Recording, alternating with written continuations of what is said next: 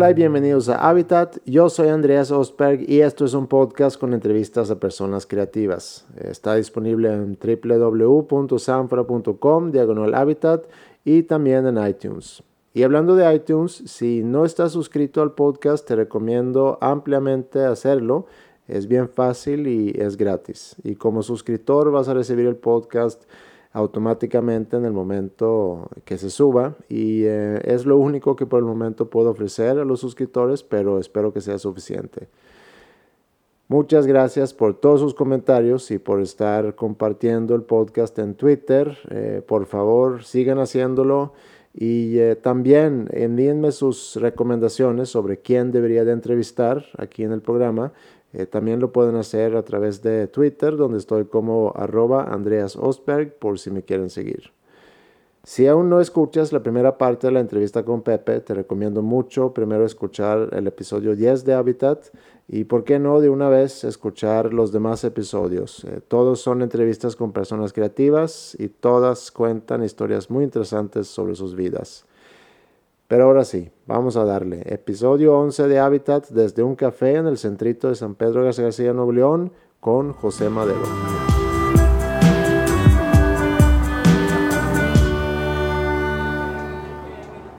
Es, difícil lidiar con, los medios y nos ha tocado y hemos aprendido y, eh, nos han, hasta nos han dicho mucho cuando antes de que saliera Bonanza fue estábamos en EMI y mucha gente no quería trabajar con nosotros, o sea, de la isquera.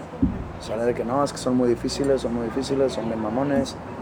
Entonces nosotros ya habíamos adoptado una actitud más relajada, más de que vamos a darle. A veces, antes era de que, oye, tienen entrevistas de 11 de la mañana a 7 de la noche sin parar. No, no, yo tengo que comer. Yo tengo que comer. Porque mándame la fregada estos dos. Pero son importantes, no me importa quiénes sean. Así. Ahora ya es de que, ¿sabes qué? Vamos a hacerlo. Es parte, y con buena cara, como que adoptamos ya eso, y, mucha gente nos lo ha hecho saber. que, oye, como que he recibido muy buenos comentarios que cuando no debería ser así, ¿por qué tienen que recibir comentarios buenos cuando siempre debió haber existido ese buen comentario? O sea, ahí es donde estábamos mal nosotros. El haber creado esa imagen de la banda, pero a la vez, creo yo, que era parte del misticismo de la banda, el de que son muy difíciles de, de conseguir entrevista, este, nunca te toman en serio, entonces como que creaba ese, no sé, tenemos como que el estilo muy, muy marcado en muchas cosas. Por ejemplo, mucha gente, y, sobre todo cuando es en un evento donde no somos los únicos que tocamos, o sea, donde tocamos varias gente. Mucha gente se queja, pero es por, es por mi o sea, yo soy muy tímido en el escenario, o sea, para hablar. Entonces yo prefiero no hablar, prefiero tocar. Entonces, mucha gente se queja de eso, gente no fan, gente casual de que, oye, te vi, pero ¿por qué, ni, ¿por qué ni saludas? ¿Por qué ni hablas? ¿Por qué? Eso está mal, eso es ser grosero con la gente. Y yo, ¿con qué nos estás comparando? No, por ejemplo, el de no sé qué banda que saludó 17 veces y agradeció 18 y platicó, le dije, bueno, ese es su estilo tú como fan de la música, ¿qué prefieres? ¿Quitar toda esa habladuría y que te pongan dos canciones más? ¿O escuchar al vocalista dar las gracias y contar una anécdota de... dice, no, pues las dos. Que es que a veces no hay dos. Yo uso eso, o sea, para, para tapar mi timidez, digo eso. Pero vas de cuenta que es algo ya que se sabe que vas a un concierto de panda y va a haber muy poca interacción, de, hablar. ¿Te, consideras una persona tímida, introvertida? Sí, en algunos aspectos. Sí.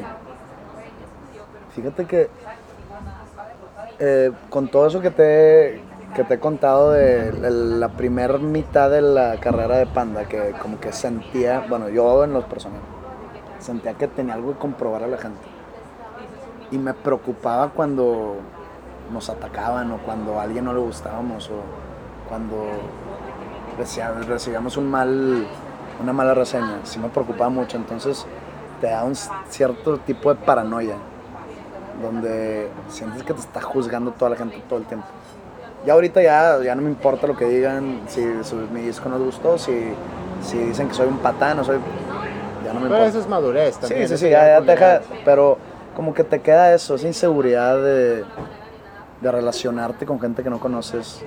Este, con gente con, en confianza sí puedo ser muy, muy extrovertido. Pero sí, o sea, sí, sí batallo mucho para entablar nuevas relaciones.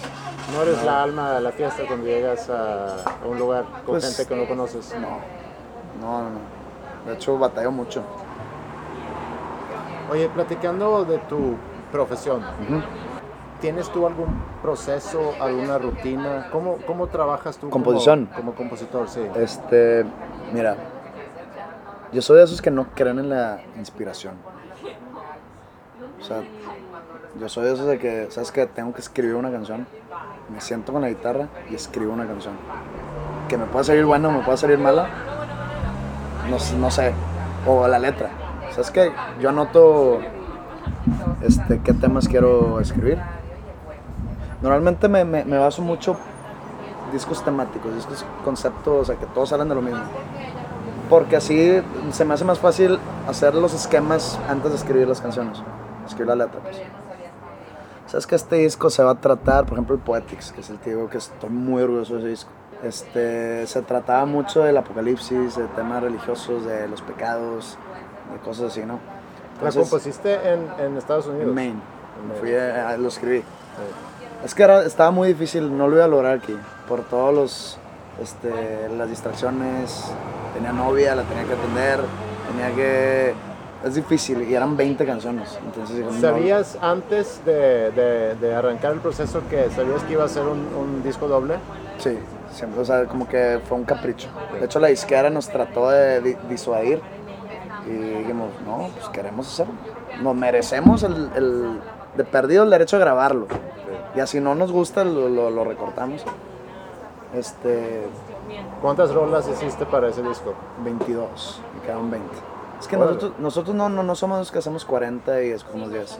O sea, ¿cuántos queremos? 13, hacemos 15, hacemos 14. Órale. Y este, no, será mucho trabajo. Ah, te, te decía, o sea, en, ese, en Poetics yo hago, ¿sabes qué? Quiero de- que, de- que es ese tema religioso, una canción que hable de cada pecado capital, una canción que hable de la infidelidad, una canción que hable de, del, del rapture, otra que hable de cosas así, ¿no? Claro que lo trato mucho de, de- de aterrizar para no caer en de que este güey se la super piró. Entonces me siento y yo ya hice una base de, de acordes y le pongo la melodía, taradea, ¿no? De que, no, no, no, no. Y Con- so- con- perdón, ¿con sesión de Pro Tools o con teléfono? no, o yo, con- yo no sé usar Pro Tools. Con. con Te grabas, te grabas. haz cuenta, yo me siento, si hoy traigo guitarra, hago, ok, ¿cómo quiero que sea el verso? Yo empiezo por orden. Mi menor, re, mayor y do. Así es el verso. De repente, de que vas en el camino, y la melodía te lleva que cambias tantito de, de- de acorde, del primer acorde, lo hago. Pero yo voy que la melodía me lleve y luego de que, ah, aquí va a empezar el coro, imagínate que empieza en sol y como que cambia un poquito y entonces ya le hago la melodía del coro, la voy grabando, porque obviamente mañana no me voy a acordar. Yo, me, ha tocado compositores que se acuerdan, o sea, la componen y ya, de que se les queda aquí, de repente llegan al día siguiente, pues mira, ayer hice esto, y yo, ay, cabrón, ¿cómo lo hiciste? Güey?" Para acordarte, entonces yo la grabo. Y antes usaba los grabadores esos de reporteros de, de hasta que ya se la de que el iPad y así, ¿no? Y mi proceso es ese, poner el iPad, hacerle na, na, na, na, grabo, hago todas las canciones, o sea, si hago 15, hago las 15, y luego me siento a hacer las letras a cada una, una por día. Haces, perdón, en este caso, 22 rolas. Ajá. Toda la música. Y ya cuando tienes 22 rolas con música, Hago toda la letra. ok. Este, ya tengo... Siempre en ese orden. Siempre. Es que, o sea, eh, sí he hecho canciones para fuera de Panda, pero, es- o sea, te estoy platicando el proceso de un disco nuevo. Claro. Este, hago 15 canciones en, en guitarra y en melodía, pura guitarra acústica.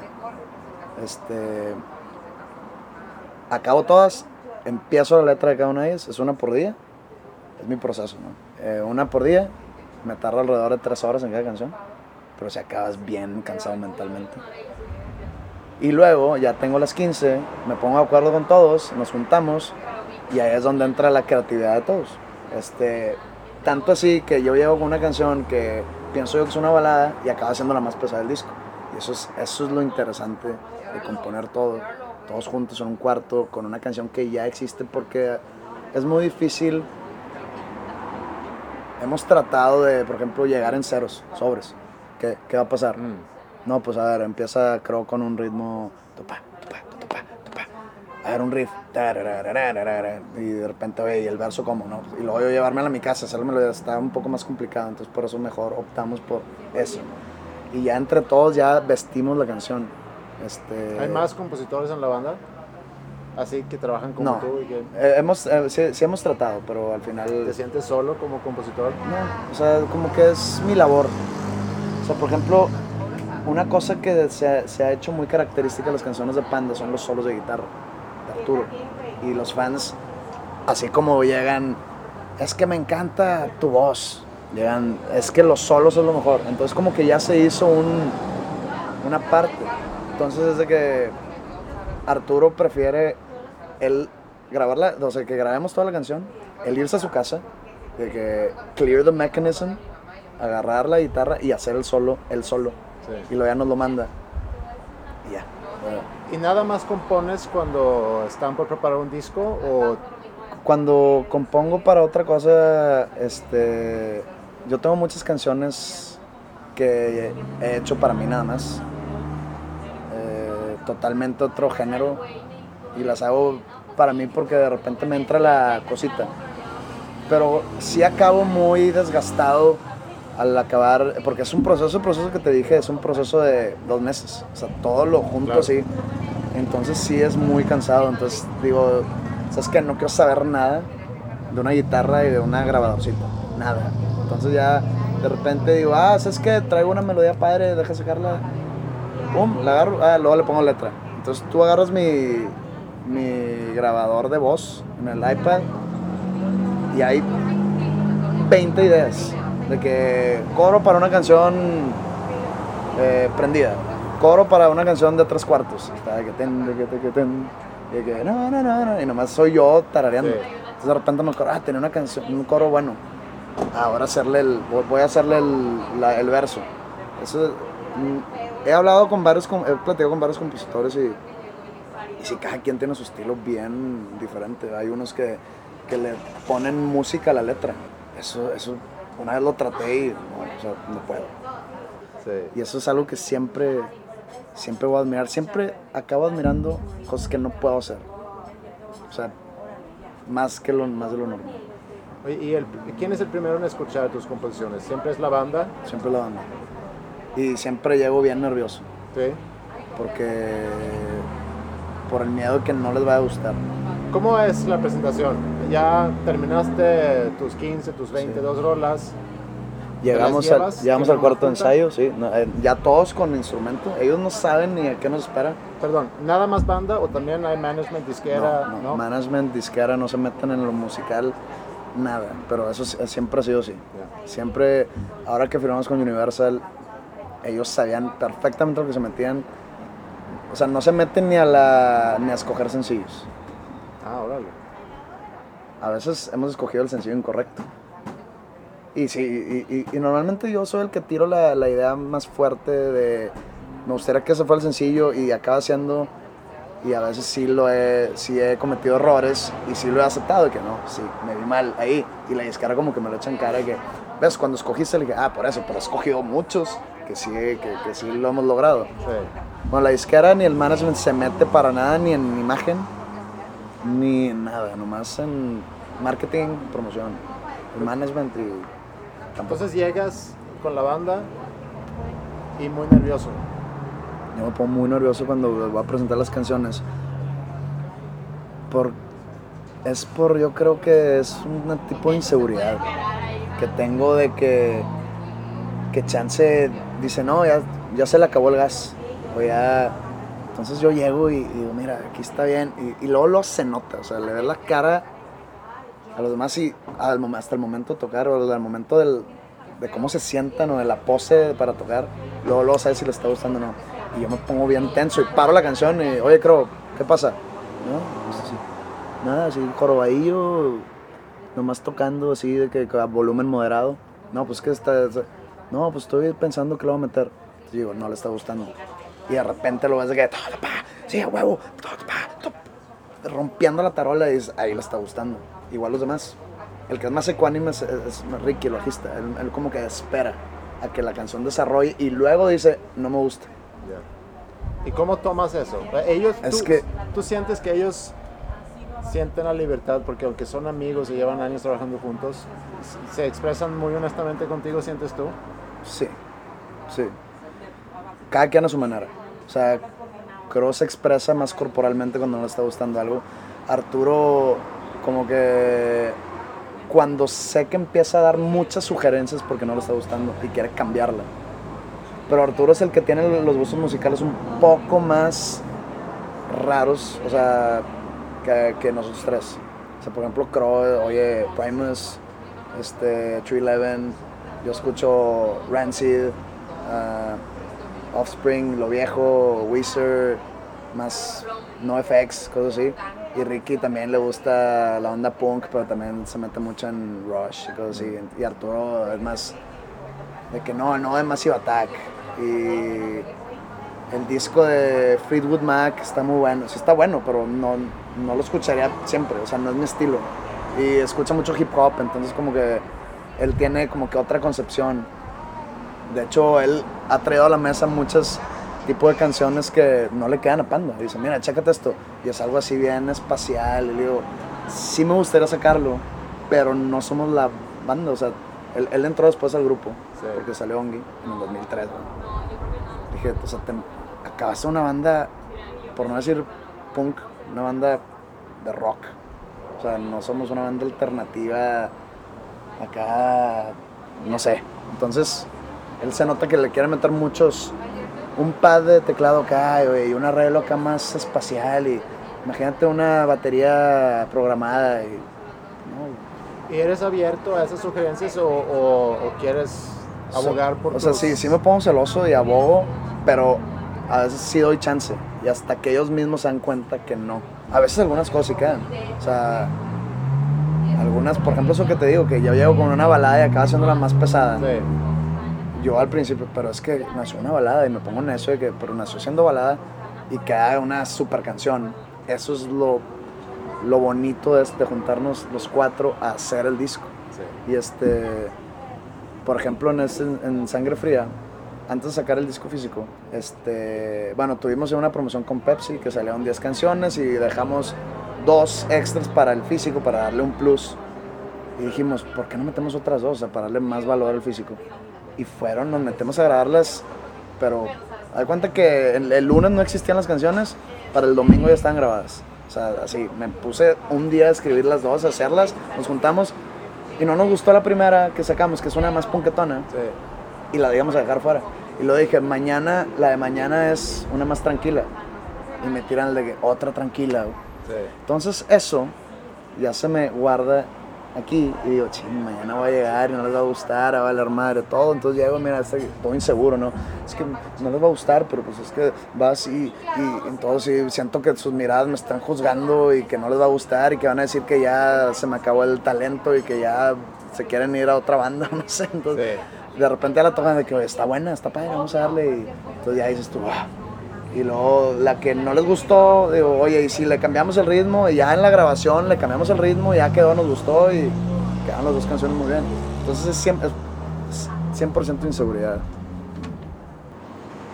¿Cómo abordaste tú la composición para el disco Amantes Juntamente, tomando en cuenta la controversia que había alrededor, del, del disco anterior? ¿Cómo sentías tú anímicamente, creativamente, inspiracionalmente para empezar a trabajar ese disco que a final de cuentas salió un año después. Un año después. Este, el, el Para ti con desprecio fue muy, muy exitoso. Eh, y también abrió puerta a una controversia muy fuerte en ese entonces, que ya fue hace casi 10 años. Claro. Este, que fue, que fue muy exponencializada pero extremadamente. O sea, era algo, no por decirlo no tan fuerte, pero se exponencializó de una manera que, que hasta salieron rumores que, que nos demandaron y que perdimos no sé cuántos millones de dólares, lo cual nunca pasó. O sea, la banda se hubiera deshecho en ese momento. Pero eso es a lo que voy, que salió, se hizo mucho ruido alrededor de eso. Y otra banda, y a lo mejor una banda dice, no, pues ya valió más. ¿Cómo no nos caímos? Tiro la toalla, pero un año después sale otro disco. Entonces, lo que me interesa con la pregunta es, ¿cómo, qué capa te pones para a, eso iba, era, disco? Entonces, pasa todo eso y empieza a haber problemas que la disquera se empieza a defender. Que este empieza como que a retirar los discos de, tranquilos. no sé por qué lo están haciendo tanto, pero bueno. Entonces yo dije, ¿sabes que Ya habíamos pasado los tres sencillos típicos. Entonces dijimos, ¿y si ya sacamos disco ya? Para empezar de cero. Obvio la, la banda nunca se cayó porque todos nos mantenemos unidos. Por eso, o sea, lo que, lo que hubiera pasado ahí siempre pasa es, pues uno se enoja, otro se decepciona, otro dice, nah, ¿para qué yo quiero problemas? Y se, se disuelve la banda, ¿no? En este caso fue todos nos mantenimos unidos, que fue clave. Este, el, el management fue de que no, vamos a salir esta, vamos a salir esta. Este, entonces, pues yo tuve que tomarla de frente y a componer otra vez. Y el mismo proceso. Pero tú sentías como compositor una responsabilidad eh, aún más grande cuando empezaste a trabajar para ese disco. Tenía, ahí eras de cuenta el, el clímax de mi querer comprobar a la gente. O sea, de cuenta que yo era, quiero que todo el mundo escuche y que a todos les guste. Y que se olvide eso del disco Y este, pero si era en ese, ese tiempo como compositor fue muy difícil para mí por lo mismo que sentía, o sea, tenía que cuidar todo detalle de lo que yo hacía con mis canciones y quería que todo mundo que alguna vez habló mal de mí que las escuchara y quería, me imaginaba yo que ahí escúchala enfrente de mí y vas a ver que te va a gustar, te lo prometo. Así, ese tipo de, que pues totalmente, o sea, que yo lo veo desde 10 años después, digo, totalmente entendible esa, esa inseguridad, ¿no?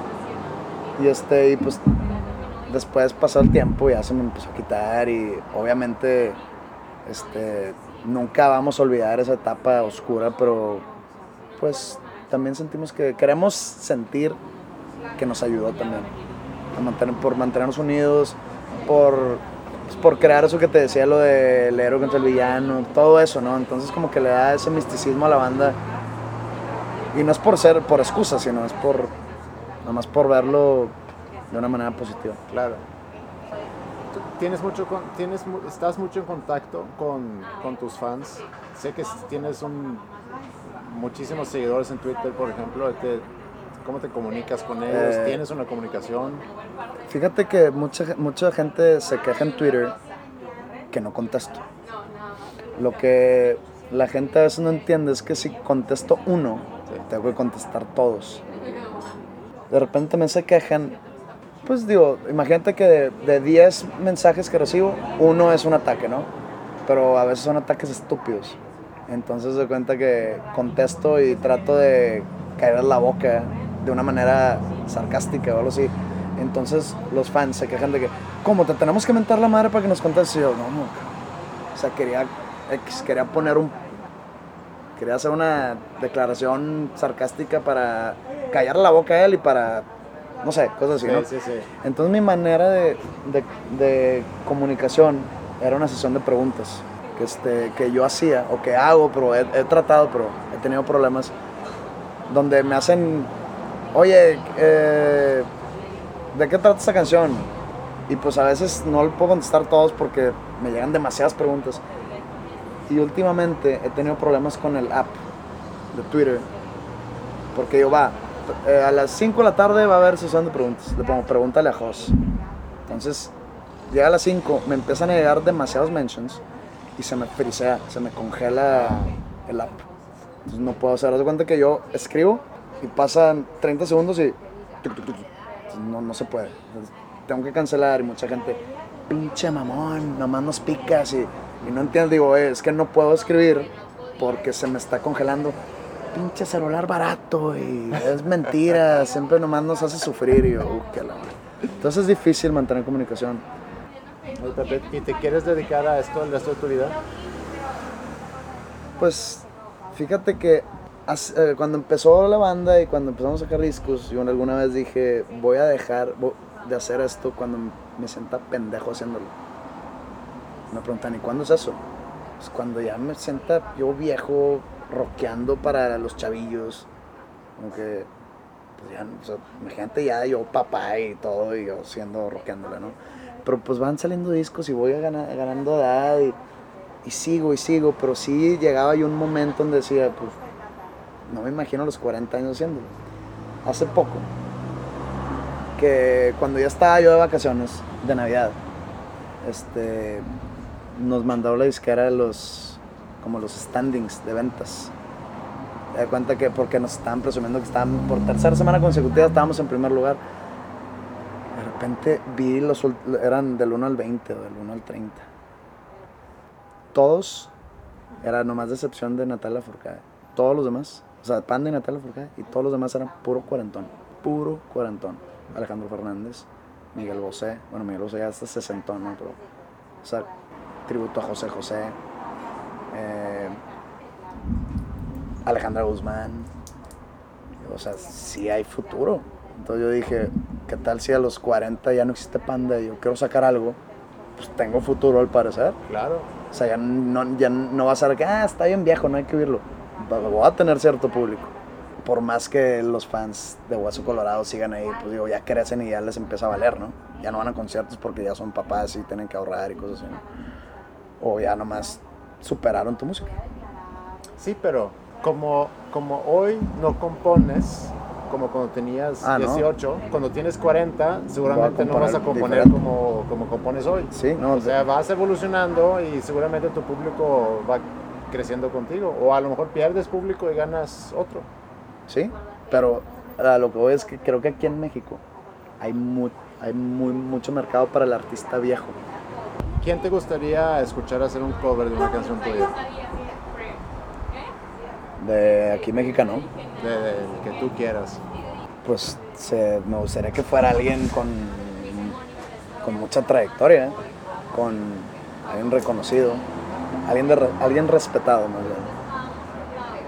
No sé, un, no, soy, no soy fan, pero si llega Café Tacuba y saben, me gustaría hacer, sí me gustaría mucho. Aunque no me gusta su música, por lo mismo que te dije, ¿no? que es- se me hace muy, muy latinizado. Y pues la neta no, no es mi estilo. Pero yo lo respeto mucho. ¿Alguna los- banda gringa? eh, alguna banda gringa, pues. Digo, se dificulta mucho por el idioma, pero. Pues no sé. No te sí, creas, Bon Jovi saca rolas en español. con el super acento, pues. Por ejemplo, si llega Trent Reznor y quiere sacar una canción mía, pues. ¿Cuál rola con Trent Reznor? Una de panda, ¿eh? Ajá. Hay muchas medias darquetonas que podrían quedar, no sé, la de. Una versión así, tipo lo que hizo con Hurt, de nuestra aflicción, estaría muy, muy interesante. Pero bueno, o sea, estás hablando de. De sueños guajiros, ¿no? Claro. Y un, alguna rola que dices, híjole, ¿por qué no compuse yo esa canción? Ah, Thunder Road de Bruce Springsteen. Eso sí es lo que se me va a haber ocurrido a mí. Este, hay muchas. Ah, la de Romeo y Juliet de Dire Straits. Ah, sí, qué buena rola. Sí, esa la escucho y me gustaría mucho. Me hubiera gustado ser yo el autor. Sí. O también canciones muy famosas para ser multimillonario. Cash in. ¿Hay algo que no te he preguntado, que te debería haber preguntado o que tú quisieras agregar a lo que hemos platicado? Pues, pues no, fíjate que, este, es- o sea, aparte tocamos temas que normalmente o raramente toco, como el proceso de composición, como lo que preguntaste del para ti con desprecio. Pero nunca he tenido el, el, la entrevista en la cual como que tratan de relacionar mi vida personal con las letras o nunca profundizan con las letras. Lo podemos, lo podemos tocar ese tema. Podemos platicar de eso. Platícame un poco de tu, de tu proceso cuando compones eh, letras. O sea, tú escuchas una canción de la letra, más que todo, de una de sangre fría, una del arroz con leche y aparte que se me oye la voz de puberto, es una letra totalmente... Antes pues ¿qué me puede interesar teniendo 17 años que fue cuando escribí esas canciones? No, pero sería raro, si no, si no hubiera ninguna diferencia, pues sería una, pero, cosa muy rara. Pero hay algo muy, hay artistas muy,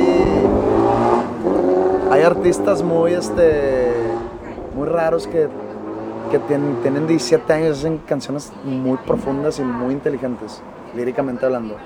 Que, ¿Por qué yo no fui ese? ¿Por qué yo escribía banalidades?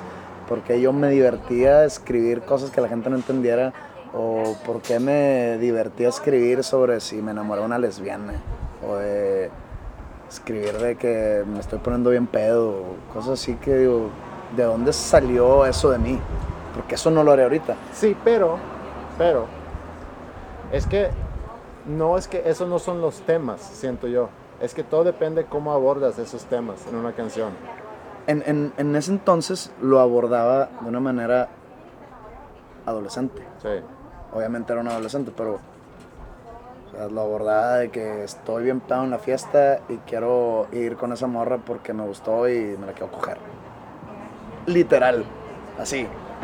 Ahora, hay canciones este, con sugestión sexual, pero lo, tiro un poco más, más, no inteligente, perdón, más elegante. Sí para no llegar en lo vulgar, ni en lo banal, ni en lo típico.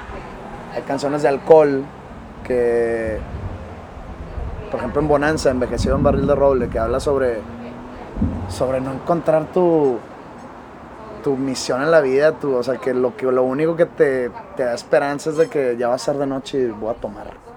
De eso trata la canción. Y en, es en el fondo es una canción que yo considero muy triste y que sí lo viví y que hasta la fecha a veces lo, lo vivo. Y que digo, qué tristeza vivir así. Y no me da pena escribirlo. O sea, lo pongo y que la gente juzgue. El bonanza es de eso. El bonanza, o sea, me pongo ahí. Y hasta hay una canción que se llama Las Mil y Un Camas, que, antes de salir me dijeron mis compañeros de que estás seguro que quieres que salga esa canción. Se trata de cómo este me he metido con tanta gente, pero no encuentro el amor. ¿Sabes cómo? ¿Estás seguro que quieres que salga esta canción? sí, ¿qué tiene? De que pues nomás estás, te estás disparando al pie. Dije, pero pues es el chiste. O sea, no sé, siento que al poner ese granito tuyo de honestidad y de sentimiento, es lo que hace inteligente una obra, ya sea un libro, una canción, una obra de arte, una película. O sea, ¿qué le da? ¿Por qué es tan vitoreadas las películas de los Coen Brothers? Porque siento que dejan algo de ellos en la película. ¿Por qué las películas de Adam Sandler, todo el mundo que te ríes, pero no te dejan nada. Pues porque son cosas que no tienen ni un solo sentimiento, ni una sola honestidad así de, pues de la persona, ¿no? Del director o del escritor. Entonces, eso es lo que me gustó de Bonanza. Sangre Fría tiene un poco de eso, pero también ya lo empecé a mezclar con historias ajenas, con historias ficticias. Estaría bien hablar de este tema. Oye, este, escuché, me pasa mucho, yo leo mucho y pues, ves veo películas ahí, pero leo una, frase y digo, wow, voy a desarrollar la frase y lo voy a hacer canción. Me pasa mucho eso.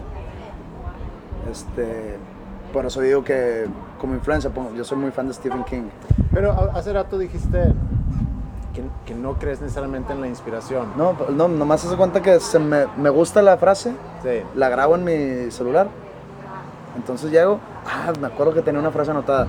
Entonces me empiezo a imaginar una historia alrededor. O sea, pero no necesito la inspiración para hacerlo. Nomás me siento y No, lo hago. pero a lo que yo voy es que esa frase es, es la semilla que luego detona toda una letra para una canción. Sí.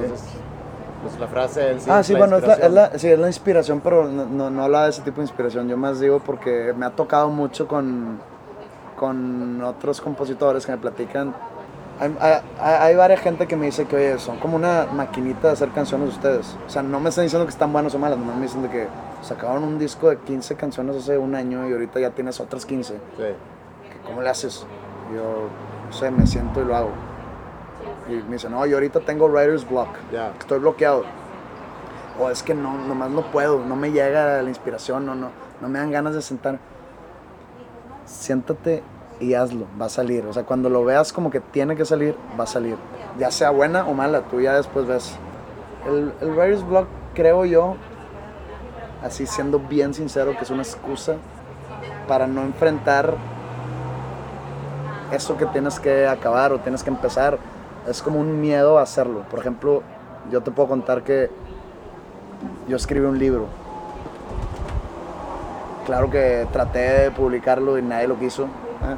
Digo, sin leerlo, sí, sin, nomás, no, no nos interesa, no hacemos biografías, es que no, son, no es biografía, es más como, como un- una colección de pensamientos y de reflexiones mías. Claro, meto mucho lo de la banda. Y yo, o sea, yo me lo puse como resolución de año nuevo en el 2012. ¿Ya lo hiciste el año Ya. pasado? Sí, ya está acabado, pero eh, pues no, no. Bueno, eso ya lo o sea, dije, voy a empezar en enero. Empecé en abril, por miedo. Porque es que, ¿cómo me voy a sentar a escribir un libro? No soy escritor. Me voy a quedar en la página 5. Total, todos los días era, lo voy a hacer, ya voy a empezar hoy, lo voy a empezar no, mañana, mañana. No, a la siguiente semana, porque, y me ponía que, porque es que pues estoy muy distraído, porque este, tengo la gira y, o porque estamos en ensayos y no voy a poder concentrarme. Puro pedo. Es miedo, son excusas. En abril dije, va, ¿cómo lo voy a hacer? Platiqué con una persona que había escrito, me dice, mínimo. O sea, digo, ponte un mínimo de páginas por día. Y es lo más importante tu día. Va, voy a escribir tres mínimo. Yo me sentaba, hasta, horario me ponía. De 3 a 6 normalmente me tardaba. Ya, Y a veces me salían hasta 5 páginas. Porque pues es algo, no, era, no, no es una novela de ficción, es algo que yo que estaba sacando ahorita, que, o sea, que lo saco y haz de cuenta que estoy platicando. Y así es. Y lo, y lo hice. Y es un, una vez ya, un- una editorial que como que sí se interesó, pero acabó mandándome la fregada. Por ejemplo, me tocó muchas, hasta en, hasta en editoriales muy comerciales como Random House o como Planeta y así. Me tiraron de que, no, pues es que nosotros no nos interesa eso, o sea, nos interesa este, la literatura latinoamericana, como que algo más. Sí, oye. además sí, la- ándale. Y yo sé, ¿cómo? Sacaste el libro de Jordi Rosado. no- y no sé si esté bueno, nomás pues es como que rebane, ¿no? El libro, el- los libros de él. Este, pues, ¿Cómo vienes y me tiras eso? O sea, cuando sacas libros de rebane y sacas los libros de Twilight eh, en español, Ajá. o sea, ¿por qué me tiras de que nomás nosotros Carlos Fuentes y, y cosas así, que Gabriel García Márquez? No es cierto. Entonces he recibido rechazos por todos los editoriales. Y este. Y ya, o sea, ya como que ahí está el libro, pero lo logré. O sea, hasta una que te, te quería platicar que, que sí se interesó, me dijeron que estaba demasiado largo. O sea, sí, y, y lo escribí alrededor de tres meses. O sea, es nomás. ¿Cuántas páginas? Son de Word, son 220, que se traducen como a 500 y feria Sí, en el libro. Sí, Y este. es bastante. Es bastante. Y de repente tiro en Twitter o en entrevistas este dato y la racía se vuelve loca de que ¿por qué no lo sacas tú? Queremos tu libro y quiero que se haga Eso es lo que. ruido. Sí, eso es lo que se me hizo muy raro, porque teniendo el fanbase que, que tienen, seguidores que tienes tú, Pues no, no se este, interesaron. con que lo vendes al, al 10% de, las, de la gente que dio like a la página de Facebook, ya tienes un, un bestseller aquí en México, quiero pensar. Pero no, no se interesan. Y, y tengo gente cercana que me dice, trata más, trata más. Este, quítate el orgullo. Y yo el orgullo es algo que sí lo tengo bien pegado y es algo que bateo mucho en quitármelo. Yo no, no voy a ir otra vez con la hija de la fregada que me trató bien mal de Random House, no me ha presentado otra vez de que, ¿te acuerdas de mí? ¿Qué onda? ¿Ya, ¿Ya te gusta o no? Para que me vuelva a mandar la fregada por segunda vez. No, señor. O sea, prefiero que no salga. Es como así, a ese nivel. Entonces, pero bueno, lo del libro te lo puse de ejemplo como, como es el sentarte y hacerlo. ¿Cómo te retas como compositor? Me reté mucho en Poetics. Me reto también en cuestión de que no quiero hacer la segunda parte de un disco. O sea, siempre, si empiezo a escuchar que se parece mucho al anterior o a uno anterior todavía, digo, al- algo estoy haciendo mal porque quiero innovar un poco para mí. Este, usar algún círculo de acordes que no he usado antes o tratar de meter algunos acordes que no he usado. Este, usar algún tiempo tipo que cuatro cuartos o tres cuartos o dar que cinco séptimos o cosas así que que me que me den algo así. A veces es muy complicado y lo dejo a la mitad. Digo nada sabes qué para qué le rebusco en, líricamente el Poetics para mí fue fue un reto muy grande porque era algo que nunca había escrito. Siempre me, me, me clavaba mucho en el desamor y en la- el estar triste y así pero en el Poetics que dije no voy a hablar de nada de mis sentimientos. Todo es salido de la Biblia o de, mm, lecturas similares, este, estuvo bien duro. ¿Eres religioso? Eh, no, no soy religioso. Creo en un supremo poder, pero no creo que, no creo en la religión organizada. Mucha hipocresía. Y fui, y fui educado en Católico. católico Sí. y fuerte. Pero pues así siempre acaba pasando. El más, el, el- el- al que más le se la tratan de meter la religión es el que más se acaba alejado. Oye, Pepe, ¿con qué, ¿con qué rola tuya terminamos el programa? Eh, esta canción que la escogimos de segundo sencillo de Sangre Fría, este, creo que es la canción que más nos gusta a los cuatro. Y este, y como que nos, nos gusta mucho por, digo, porque está muy dramática y aparte nos regresa un poco a los tiempos donde hacíamos canciones más oscuras. Y este, y la verdad está, tiene un bridge musical increíble y siento yo que la letra logré exactamente lo que quería. Se llama Saludos desde Turquía y es el track número 2 del Sangre Fría y, y pues próximamente ya estará el video en el aire. Va, vamos a poner esa. Muchas gracias por la entrevista. Estuvo muy bueno, la verdad. Muy, muy pocas veces este, se tocan estos temas y siempre es un gusto platicar así de esta manera.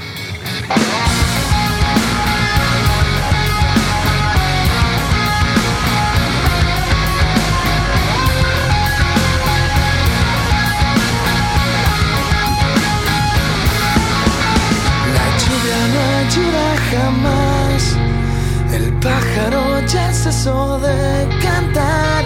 Llega la hora para que te muestres sin nada, nada. Veo las estrellas pasar. Desde el techo yo veo tu sublimidad. Estando tan cerca, podría yo estar